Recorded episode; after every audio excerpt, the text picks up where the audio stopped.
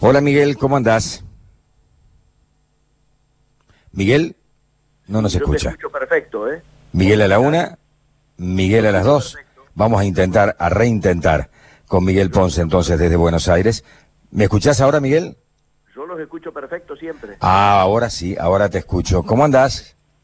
Pero muy bien, muy bien. Quiero decirte que he tenido, no una sorpresa, porque sé que te sigue mucha gente, pero me Ah. llama gente que hacía mucho tiempo no me llamaba desde Córdoba, un personaje histórico en lo que fue la militancia estudiantil y la política cordobesa, el Caimán Aracena, para Oh, decirme, el caimán, sí. ¿Hablas con el Beto Beltrán? Bueno, sí, me he escuchado dos veces ya y, la, y me llamó, hacía mucho que no se comunicaba, me llegó un WhatsApp ayer avisándome este, que me seguía con vos.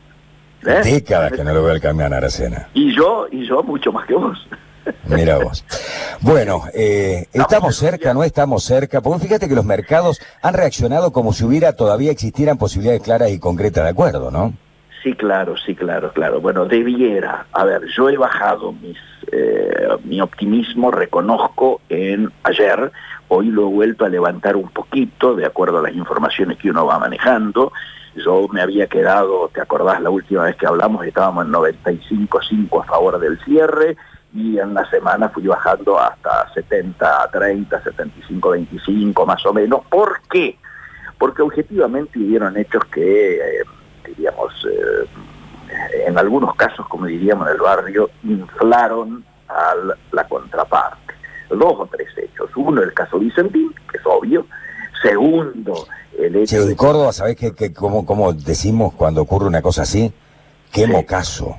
Absolutamente, absolutamente. Eso, particularmente el momento y la oportunidad. Después vamos a Sí, analizar el tema, este, dónde estamos parados hoy y en esto soy más optimista que en lo otro, mira lo que te digo. Eh, el segundo asunto, obviamente, es el argumento de usar de que el fondo no nos deja movernos. Es decir, el fondo nos ha puesto un techo y de ahí no podemos pasar.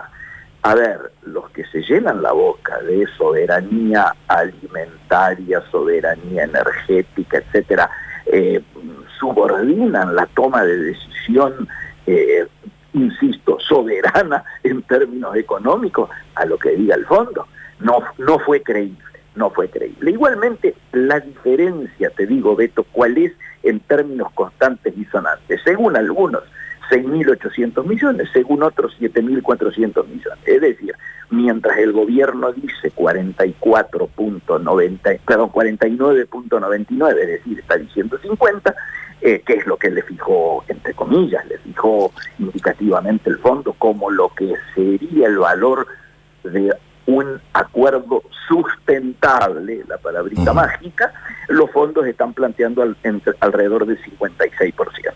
Esta diferencia da estos números. Ahora, también han pedido algún tipo de modificación en cláusulas legales en relación a los bonos, han pedido eh, 20 años bajo monitoreo del Fondo Monetario Internacional, todas cuestiones que yo creo que son chicanas antes de cerrar. Yo creo que son las últimas chicanas antes de cerrar. Por eso se ha corrido el plazo, por eso seguimos en la etapa La Molina siga siga, y vamos a estar hasta último momento. Tal parece, el día lunes podría haber una solución, y si no vamos directamente hasta fin de mes. Eh, ¿Por qué? Porque a partir de ahí se, se disparan los 30 días que quedan para que los bonos por 500 palos entren en default. Este es el primer tema importante. Entonces, digamos claramente que la mayor preocupación, yo creo que hoy tiene el gobierno, es esto, más por lo que se puede lograr en términos del cierre, por el desastre que sería si no se cierra. Y te diría, hay muchos buitres, buitres locales, dando vuelta alrededor de que no se cierra. Y entonces ya están inventando épicas, ¿eh? ya están inventando relatos épicos por si claramente no se cierra. Ahora, vamos al tema que a vos te interesa, por lo que lo nombrabas recién, te interesan todos, pero digo el que abarca fuertemente a Córdoba como a Santa Fe, que es el tema Vicentín, la presión que está habiendo por parte del empresariado cordobés sobre mm, el gobernador para que se defina en lo que todos nosotros, y parece también gran parte del gobierno, está planteando como la salida santafesina, es decir, gobierno de Santa Fe operando para que no haya eh, expropiación. Ni nacionalización ni expropiación, ya lograron el acuerdo para que se acepte la intervención con la participación del juez, que todo se haga en los marcos de la ley y que el debate en el Congreso se lleve recién cuando haya un acuerdo previo. Un acuerdo que incluya a la empresa. La empresa espera hasta el jueves para lograr el acuerdo y si no viene el contragolpe judicial, de acuerdo a mis informes.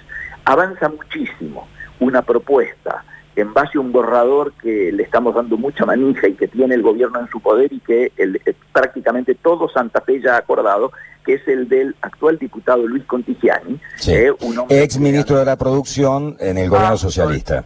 Exactamente, exactamente. De origen radical, pero más cercano a los socialistas, porque integró los gobiernos socialistas. Los dos cuando estuvo, fue miembro de gabinete de los dos gobernadores de Lipstick y de Bonfatti. Eso ha avanzado mucho porque además él es un hombre de la Federación Agraria Argentina, recordémoslo. Entonces, eh, la idea es que capitalice la deuda de eh, todo lo que es ACA, o sea, la Asociación de Cooperativas Argentinas, que tiene los 2.600 acreedores que estarían dispuestos a capitalizar esta deuda y la provincia ingresando también en qué? En lo que podría ser una, en principio lo seguro es que sería una figura público-privada, pero él podría llegar a pongámosle un título, eh, Corporación Agroindustrial Exportadora, y si querés de Santa Fe o Santa Fecina, ponele también. Por eso se habla de la solución santafesina, también en ironía a la solución mendocina, la de la senadora de Mendoza, que es, algunos en cambio la llaman la solución patria por el instituto. Bueno, yo creo que vamos camino a una salida en esa dirección. Cafiero ayer el Parlamento, apretado por los legisladores, reconoció, no estamos para hacer ninguna expropiación, etcétera, y solo estamos buscando una solución. Por más Aporten ideas, dijo Cafiero. Aporten ideas como diciendo, si viene la solución desde Santa Fe, nosotros estamos dispuestos a, aceptar la solución desde Santa Fe. Y digámoslo con todas las letras, el presidente de la Nación mm. no puede ir al acto de la bandera no por el tema del coronavirus. No va al acto de la bandera por temor a las movilizaciones que puedan haber de los sectores más, llamale así, ultras, que de un lado y de otro, precisamente lo que no quieren es que haya una solución acordada.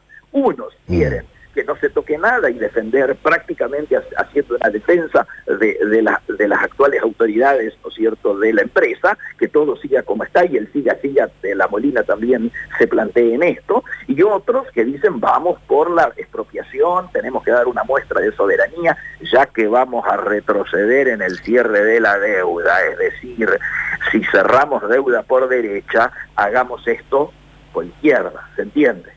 Este, como contrabalanceo. Eh, yo no entiendo sinceramente estas cosas a esta altura de los acontecimientos, Miguel, realmente. Sí, claro que no.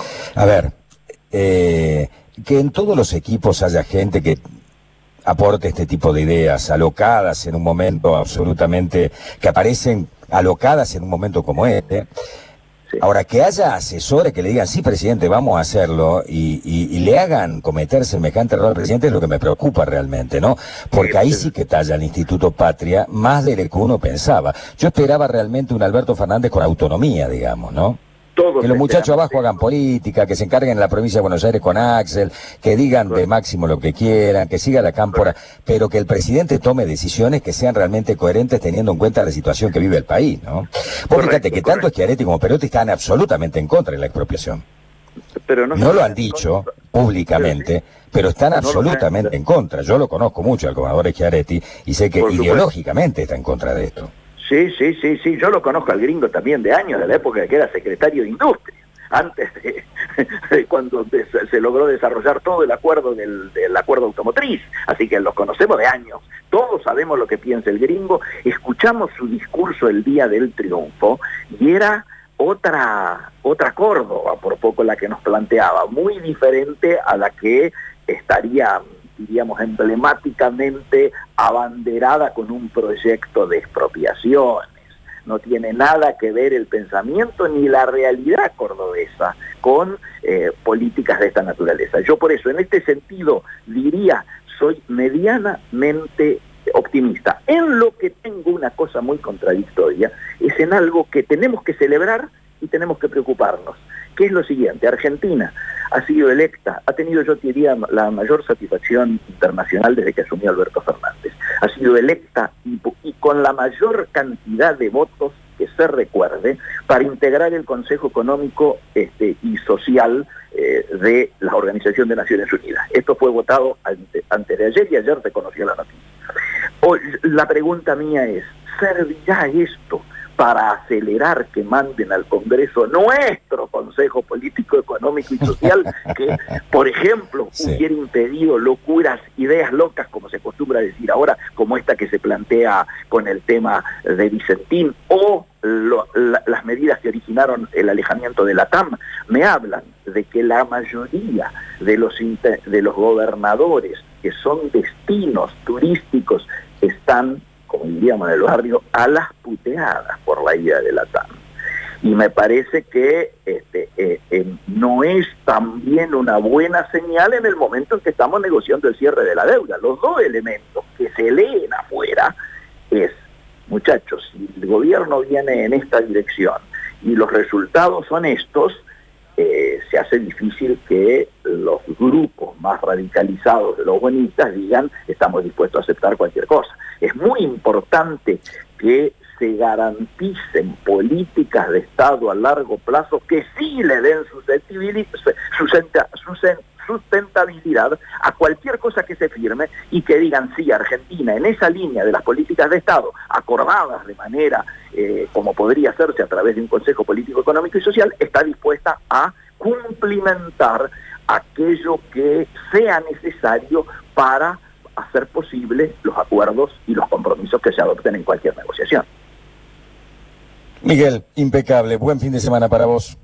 Beto, igualmente para vos y seguramente seguiré recibiendo llamados de amigos cordobeses. Chao. Por supuesto, chao, hasta luego. Ojalá así sea. Miguel Ponce desde Buenos